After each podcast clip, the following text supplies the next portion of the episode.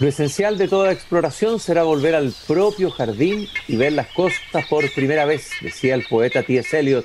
Queridos y queridas radiovidentes que nos escuchan en Temuco, Antofagasta, Viña del Mar, Valparaíso, Santiago, los que nos siguen a través de Spotify o pauta.cl, estamos abriendo la verja de madera de nuestro jardín puntualmente. Y tengo bajo mis manos, en realidad, me lo imagino que lo tengo bajo mis manos, el diario del día 22 de agosto de 1911, un diario francés, Le Petit Parisien, el pequeño parisino, podríamos traducirlo así, el título del diario. y el, uno de los titulares grandes dice, Le célèbre tableau de Leonardo da Vinci, La Joconde, a disparu du musée du Louvre.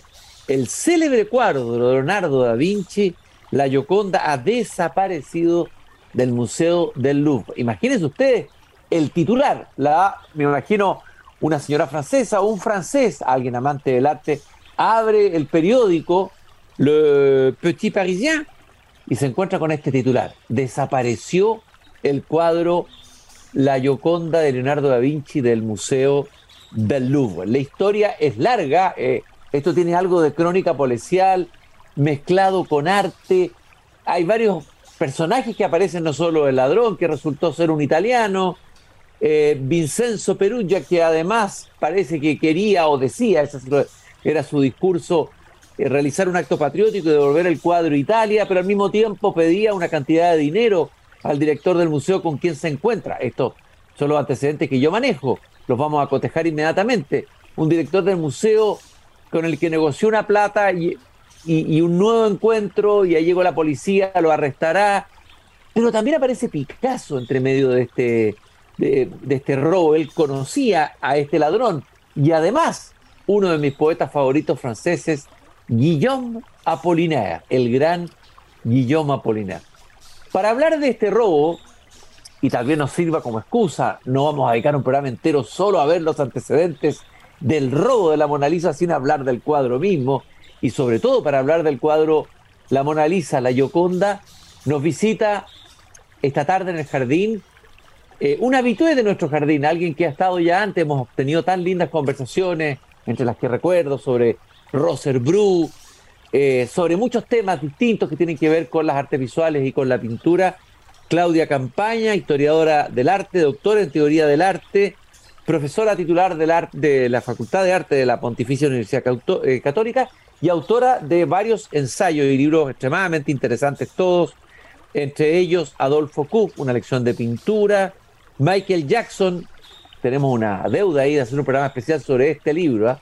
Artes Visuales y Símbolos, también un libro de Roser Bru, eh, un gesto de simetría. Claudia, un gusto de estar contigo esta tarde, recordando el episodio, adelantándonos unos días, porque va a ser en cuatro días más el robo, pero en 1911, un 21 de agosto de 1911 en París. Gracias, Cristian, por estar acá. Fantástico poder hablar de Leonardo da Vinci. No de un robo, pero sí de Leonardo da Vinci. Desde luego. Ahora, la pregunta que uno se hace es la siguiente. ¿Es tan fácil robar un cuadro de esta envergadura que uno imagina que en un museo tiene un sistema de protección? Bueno, me imagino que hoy día son extremadamente sofisticados y, ultra tecnológicos. ¿Es tan fácil y fue tan fácil robar el cuadro la Mona Lisa del Museo del Louvre? Bueno, hay que decir que era 1911, entonces por cierto que era fácil, eh, entre comillas, es un cuadro muy pequeño, tiene 77 por 53 centímetros y es una tablita extraordinariamente delgada, muy, muy delgada. Entonces primero este formato pequeño. Los cuadros estaban en ese minuto colgados con un clavo, con un par de clavos que quedaron ahí expuestos. Entonces la Mona Lisa es fácilmente transportable. Entonces lo descolgaron, lo pusieron probablemente en una maletita, en un maletín, y la persona salió caminando. Porque yo creo que hasta ese minuto nadie pensó que la Mona Lisa podía ser robada. Después de, eh, después de ese robo, eh, la Mona Lisa desaparece por varios años. O sea, no es que la robaron y una semana después la encuentran, sino que parte incluso de la popularidad de la Mona Lisa se debe a este robo, porque los cuadros tienen biografía, igual que nosotros. Y parte de la biografía del cuadro es ese evento que tú recuerdas del 21 de agosto del año 1911, cuando la Mona Lisa desaparece y por muchos años. Y se la buscó, tanto así que creían que no la iban a poder eh, eh, recuperar, y eso cooperó a su popularidad. Si hoy día tú trataras de robar la Mona Lisa, bueno, recientemente yo les quiero recordar a quienes nos están escuchando que la Mona Lisa volvió a ser titular, porque hubo un joven que le tiró un pastel. Hmm. ¿No es cierto? Eso fue en mayo, creo, ¿no? Mayo, mayo de este año de este año, ¿no es cierto? Hace unos meses atrás, eh, pero la Mona Lisa está protegida con un vidrio anti todo. Hoy día está custodiada con guardias. Hoy día es muy difícil, así que si alguien está pensando en ir a robar la Mona Lisa, yo les digo, eh, desanímese, porque hoy día las seguridades que están en los museos eh, es muy distinta al año 2011. Así todo, las obras de arte se siguen robando. Y, ahí, y, ahí, a propósito de lo que acabas de decir de este, de este episodio de una torta que, que tira sobre la Yoconda, aquí llama la atención. Hay varios episodios, alguien en el año, me parece, cincuenta y tanto le tiró ácido. Hay un pintor boliviano que una vez le tiró una piedra, algunos eh, trozos de pigmento. En Tokio una mujer le tiró pintura gruesa.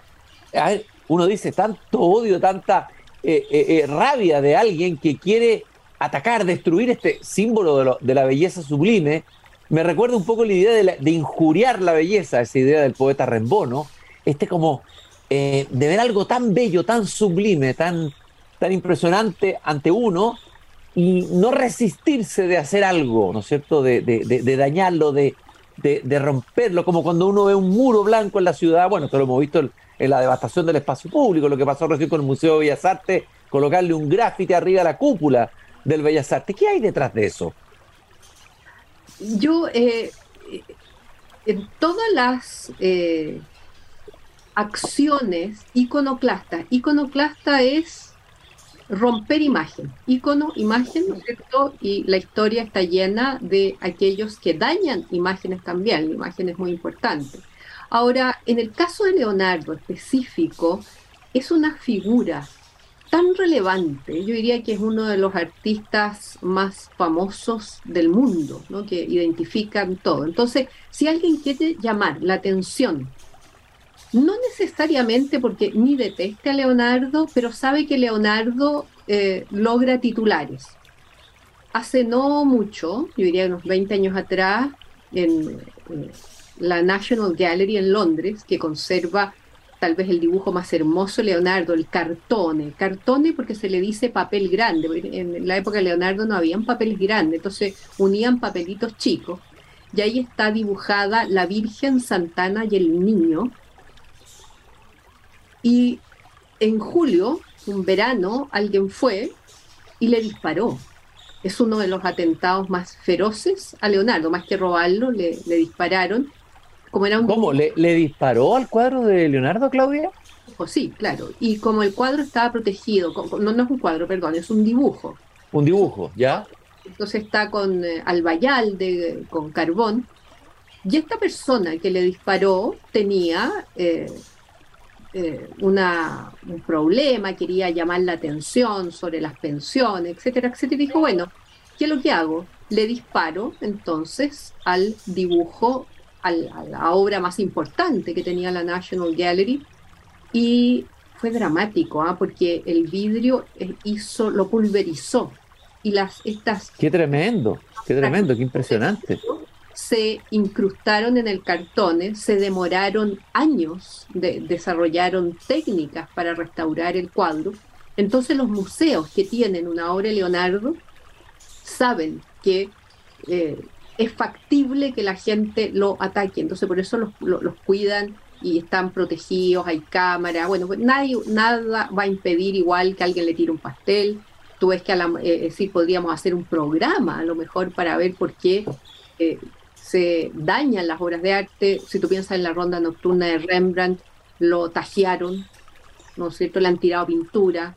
Eh, si uno piensa en Velázquez, en la famosa eh, Venus del Espejo de Velázquez, una sufragista, más o menos en la época que estamos analizando este robo de la Mona Lisa, también la tajió, la, dañó. Entonces, lamentablemente es bastante más frecuente dañar una obra que es para llamar la atención por una causa. En este caso, el robo eh, yo creo que tenía fines más bien económicos, ganancia económica.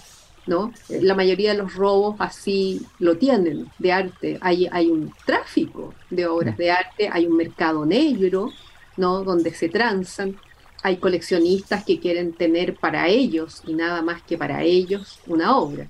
En este caso, eh, yo creo que Vincenzo Perugia fue súper hábil y él, eh, eh, como no la pudo vender, eh, se vistió con una ropa, yo diría, distinta, que es el héroe que quiere recuperar un patrimonio que según él los franceses le han robado a Florencia, a Italia, y él quiere que vuelva a su origen, ¿no? creyendo que Napoleón la había robado, etcétera, etcétera.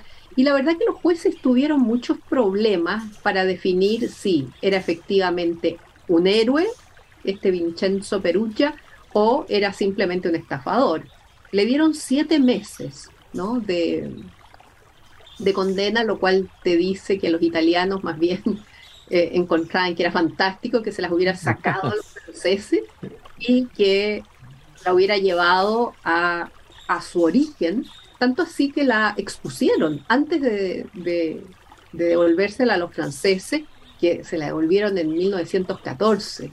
Eh, la expusieron la expusieron y la gente la tuvo la posibilidad de ver, aunque después, bueno, no les quedó otra que decir ya, de vuelta a Francia, porque mal que mal, Leonardo tomó la decisión de dejar Italia en el siglo XVI, que en ese tiempo no se llamaba Italia, y él se fue, digámoslo, contratado por Francisco I, rey de Francia, y Leonardo da Vinci, aquel que nació en Vinci, porque eh, a eso se refiere, ¿no? Murió en Francia. Y él se llevó consigo la Mona Lisa, nunca la entregó, si ese fue un encargo, él nunca la entregó, ¿no? Este retrato, y él consideró, y lo sabemos, que la obra no estaba terminada, o sea que la Mona Lisa es un cuadro inacabado. Y uno podría pensar, quizás esto puede sonar un poco exagerado, pero una suerte también, aparte de las causas que tú has dicho, de odio a la belleza. ¿Existirá un odio a la belleza? Alguien habló, escribió un libro una vez sobre el odio a la música, un escritor francés, Pascal Quignat. ¿Podríamos hablar de un odio a la belleza? Yo creo que sí, claro que sí. Eh, por cierto, se, dice mucho. Ahora yo, en, particular en este caso, no creo que haya habido un odio ninguno. Eh, yo creo que era, como te digo, quería un, rédito financiero, pero sí, existe, lo hay. Eh, piensa tú que también la Pietà, qué cosa más bella que la primera Pietà de Miguel Ángel, aquella de 1499, cuando en, creo que es el año 72, 1972, alguien agarró un martillo y la destruye, no sé, y mm. trata de destruirla. Eh, tú dices, ¿qué animosidad hay? ¿Por, qué atentar contra aquello que es bello, aquello que es calmo? Yo, creo que hay, una perturbación ahí, ¿no? Eh, bueno, yo creo que ahí mejor invitas a un psicólogo, a un, psiquiatra, a ver qué, qué, pasa eh, frente a estas obras, eh, que por lo general las que se atacan tienen, son imágenes calmas, que no presentan ningún tipo de desafío en, términos eh, expresivos. Eh, a ver, me estoy complicando ahí. O sea, son imágenes de recepciones plácidas, digámoslo. Mm. Oye, oye, Claudia, ¿es cierto que la superficie del cuadro es, está craquelada? Eh, es decir, que, y, eso revela, no sé, la fragilidad del cuadro, del material de que está hecho la pintura. O sea, que estaría como, por decirlo de alguna manera, en malas condiciones y no se ha cambiado esa condición, no se ha restaurado el cuadro. ¿Y por qué? El cuadro está en pésimas condiciones, no en malas, en pésimas. Primero que nada es una tabla que está quebrada y cuando y todos los exámenes que se le han hecho en el centro de restauración, eh, el centro de investigación y restauración de los museos franceses, que lo dirigió, eh, dirigió esa investigación en este siglo, eh, Michel Menu, eh, comprobó que la tabla es absolutamente delgada y está cortada en la parte de arriba, tiene una, eh, tiene una escisión. Leonardo lo sabía, tanto así que la cabeza está construida donde termina esa, esa trizadura, digamos así. Él, él eh, comienza la cabeza del cuadro, la tabla es extraordinariamente delgada, lo cual la hace más frágil, y Leonardo usualmente le gustaba experimentar. Más que un pintor, es un gran investigador. Entonces él gozaba investigando a lo mejor un nuevo barniz, eh, nuevas posibilidades eh, pictóricas. Quería además pintar rápido. Si esto es un encargo, él quería hacer cosas rápido, entonces mezclaba técnicas. No respetaba eh, técnicas tal y como deben hacerse ni el óleo, ni el fresco, y así, la verdad, Leonardo tiene una cantidad de fracasos, porque nunca se habla, se habla poco de los fracasos de Leonardo técnicos. La pintura, eh, además, eh, por el paso del tiempo, tuvo una serie de restauraciones que la dañaron. Le pusieron muchos barnices que la han vuelto bastante oscura. Y la pintura está absolutamente craquelada. La pintura eh, no se puede restaurar. Lo que se ha hecho recientemente es investigarla. Y ahí voy a citar a Michel Menu.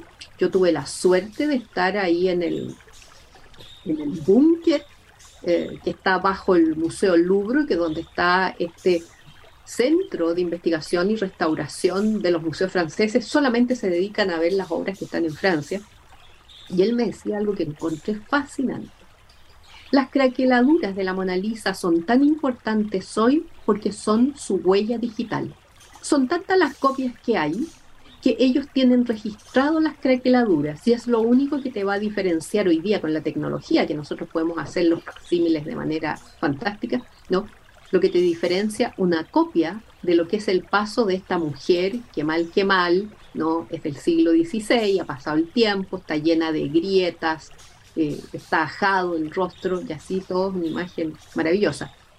No es factible, él me decía, restaurar, sería un daño enorme hay copias, eso sí, de la eh, que son del mismo periodo, que probablemente hicieron incluso asistentes de Leonardo, y ya se ha comprobado que la copia que tiene el Museo del Prado es hecha eh, más o menos en la misma época y es bien interesante porque esa sí la pudieron restaurar y la restauración te muestra colores eh, que la Mona Lisa actual que está más bien en la gama de los tierras y los ocres, no tiene. Entonces uno si quiere hacerse una idea, lo que nos están escuchando, hoy día que pueden googlear, pongan Mona Lisa, Museo del Prado, y van a ver más o menos cómo serían los colores de el original de Leonardo. Estoy conversando y caminando por mi jardín con Claudia Campaña, historiadora del arte, doctora en teoría del arte, profesora de la Universidad Católica, recordando el episodio que conmovió, por lo menos a Europa, Francia y desde luego todo el mundo, la desaparición del cuadro de la Mona Lisa un 21 de agosto de 1911 del Museo del Louvre. A propósito de Michel Menu, que tú citabas recién en un, texto que tú escribiste sobre esto mismo, sobre eh, ese centro donde se dedican a, de alguna manera, hacen como unos escáneres ¿ah? de, los cuadros, una, una verdadera radiografía de cada una de las obras de arte. Él decía una frase que me llamó la atención, la Mona Lisa es uno de esos cuadros que merecen ser explicados para cada nueva generación. Bueno, sabemos que una obra de arte, ya sea un poema, una música, una novela y un cuadro, tienen lecturas distintas en los distintos tiempos. Y la pregunta sería, em, tal vez un poco amplia, pero podríamos dar algunos vislumbres, Claudia, a ver, ¿qué eh, merecería ser explicado para esta nueva generación de hoy?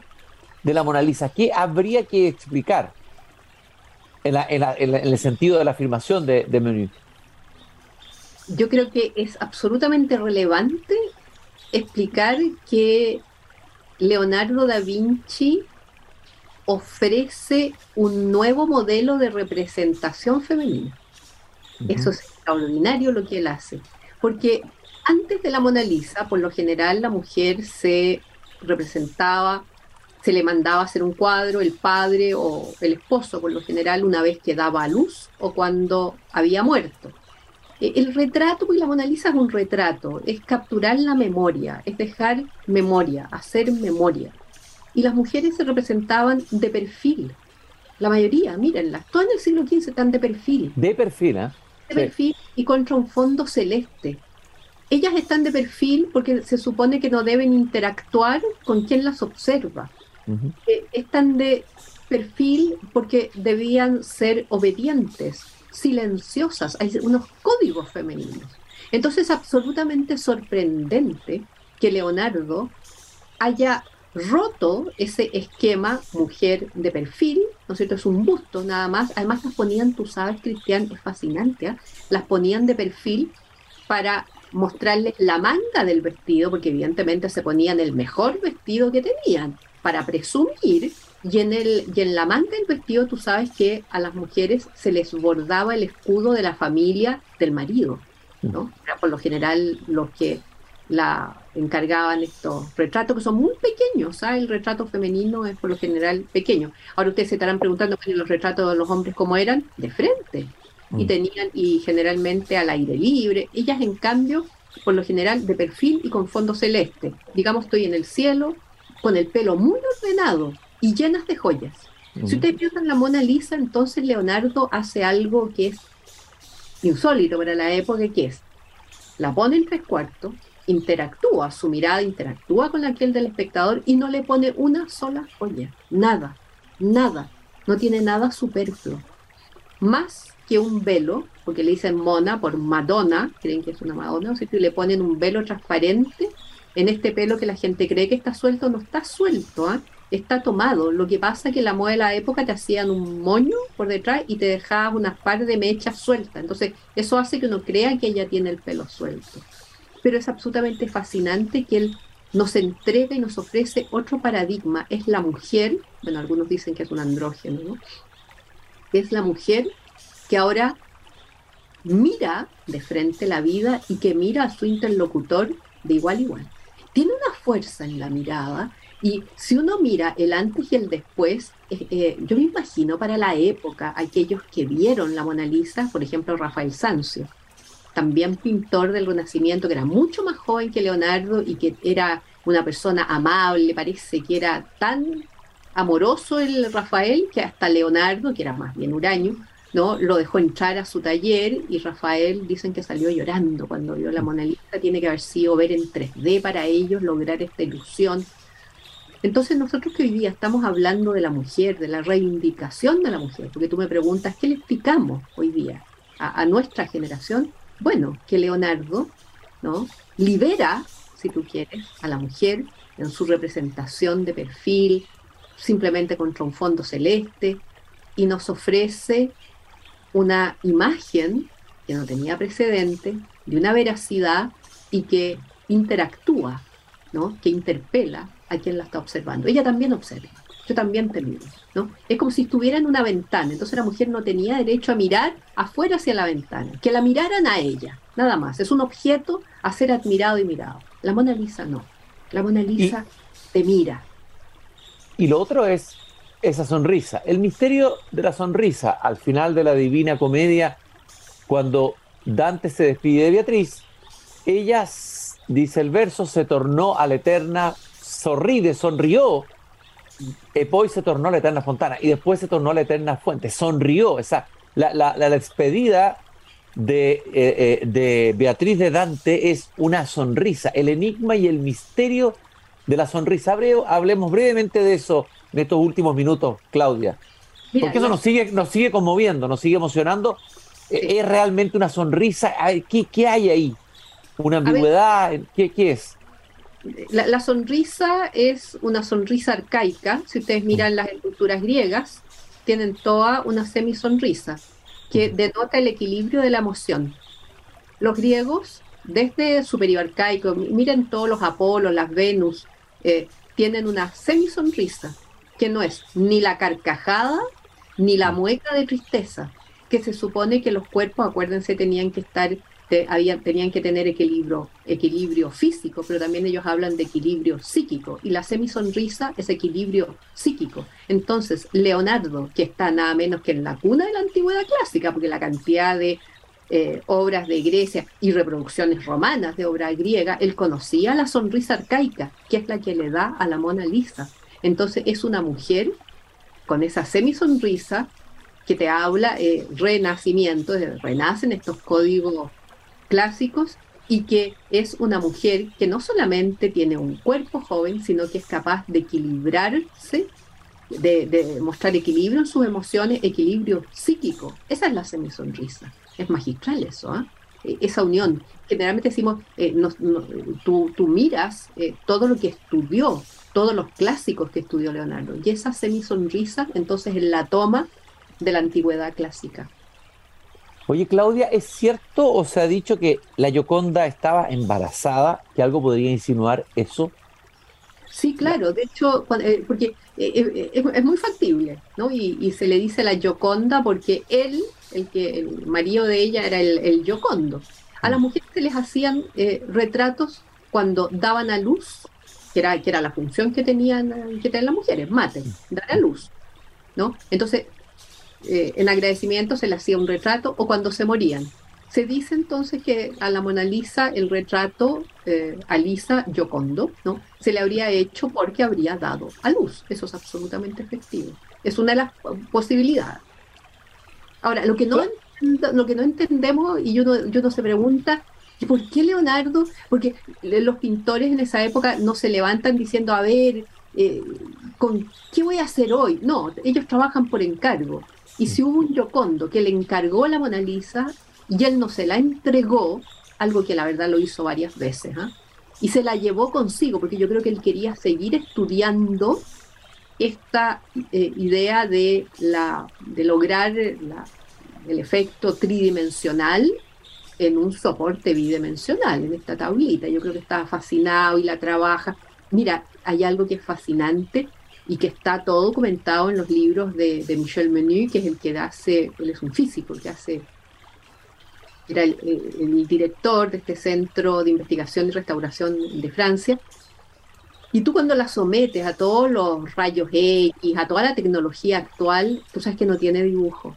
No hay dibujo debajo, no hay líneas. Entonces él, él lo fue, son capas muy delgadas de pintura que esperó año tras año que secaran eh, eh, se habla del sfumato, donde Leonardo decía qué poesía, pintar el humo, que es ese paso paulatino entre la luz y la sombra y que te da un volumen excepcional.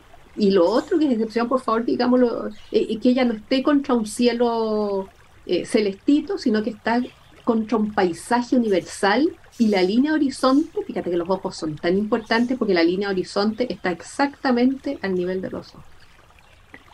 Claudia, si uno tuviera que buscar un retrato más posterior a la Yoconda, pero que sea tan, eh, tan, eh, tan significativo y tan potente como este retrato, como esta, como esta mirada, como, como este cuadro, eh, podría encontrar algo, algo, a lo mejor un estilo completamente distinto. Estoy buscando una Yoconda posterior, no sé si del siglo XX, ¿Tenemos una Yoconda del siglo XX, algún retrato que haya tenido este impacto y haya producido esta conmoción y siga produciendo esta emoción y conmoción en el espectador? Yo diría que no. Tienes muchos retratos y muchos mm. autorretratos. Si tú me mm. dices los mismos autorretratos de la Frida Kahlo, ¿no? Que, tienen, o sea, tú, tú, no puedes, tú puedes decir, pero la Frida Kahlo, claro que conoce y está influenciada por eh, la Mona Lisa. Yo diría que sí, hay muchos retratos que son súper significativos. Eh, un siglo después, por ejemplo, está un retrato colectivo, que son las Meninas de Velázquez, que es otro hito en el mundo del retrato, en el mundo de las artes visuales. A mí me encanta que en el arte no hay obsolescencia. Después mm. tienes, eh, bueno, son tantos que mira, podría hacer un listado enorme. Tú tienes los autorretratos de Rembrandt, eh, los autorretratos de Vincent van Gogh. Mm. El retrato eh, es, es, uno de los géneros más importantes. Y, hoy día, piensa tú, nosotros ayudados en la tecnología, todos nos queremos hacer un retrato, la famosa selfie. No hablamos de retrato, hablamos de selfie. E, esta idea, esta necesidad de dejar en memoria una existencia es absolutamente notable, oye, ¿no? Y a propósito del autorretrato, por último, Claudia, eh, hay algunos que han dicho que este podría ser así como Flaubert dijo, Madame Bovary c'est moi, Madame Bovary soy yo, ¿Este podría ser un autorretrato de Leonardo? Sí, claro, porque siempre un autor eh, pone algo de sí mismo. eh, y es, muy probable, te fijas, que, que hayan rasgos. Yo, todavía me, me, acuerdo que un profesor nos decía cuando dibujábamos y nos ponían unas botellas para dibujar, entonces nos decían, aquellos que son más altos van a hacer una botella más alta, aquellos que son más bajos la van a tender a achicar, aquellos que eh, tienen más volumen la van a hacer un poco más redonda, etcétera, etcétera. Sí, de hecho dicen algunos que no es ni una mujer ni un hombre, se habla de este andrógeno, que sería él, que se hubiera usado de modelo. La verdad que el único modelo, que uno, imagen que uno conoce son algún autorretrato que se hizo ya, ya, ya muy, muy mayor. Pero si uno quisiera verlo como él era de joven, habría que ver la escultura de su maestro, el Berroquio, el David, que dicen que él fue el modelo. Entonces, y, no, me calza, porque tiene, eh, tiene una nariz demasiado larga, eh, no me calza que sea, pero evidentemente tiene mucho de él obvio. Claudio, te quiero agradecer eh, esta conversación tan interesante que hemos tenido esta tarde en el jardín y que partió con recordar el robo de la Gioconda el 21 de agosto de 1911 desde el Museo del Louvre de París. Eh, muy interesante todas las capas y dimensiones que tiene. Daría para una conversación mucho más larga, pero volveremos seguramente en otra en otro paseo por el jardín a volver a encontrarnos con algunos de los temas que han aparecido en esta conversación. Muchas gracias, Claudio, por el tiempo que nos has regalado, por tu maravilloso conocimiento del arte la pintura, que es tan importante volver a ver, ver por primera vez, porque la Gioconda la habíamos visto tanto, eh, que ya uno, con la, misma mirada, yo creo que va gastando eh, la potencia de, de ese cuadro. Bueno, por eso se dice que hay que no solamente mirar, sino que hay que ver, ¿no? ver de verdad. Y esa es la invitación de este extraordinario cuadro de Leonardo da Vinci. Muchas gracias, Claudia, y espero que nos encontremos nuevamente pronto aquí en Desde el Jardín. Gracias. Nosotros nos encontramos mañana de nuevo a las 8 de la noche cuando vuelva a abrir la verja de madera de este jardín. No se olviden de esa frase que siempre comparto con ustedes al final del programa, del final del Cándido de Voltaire. Hay que cultivar el propio jardín. Hasta mañana.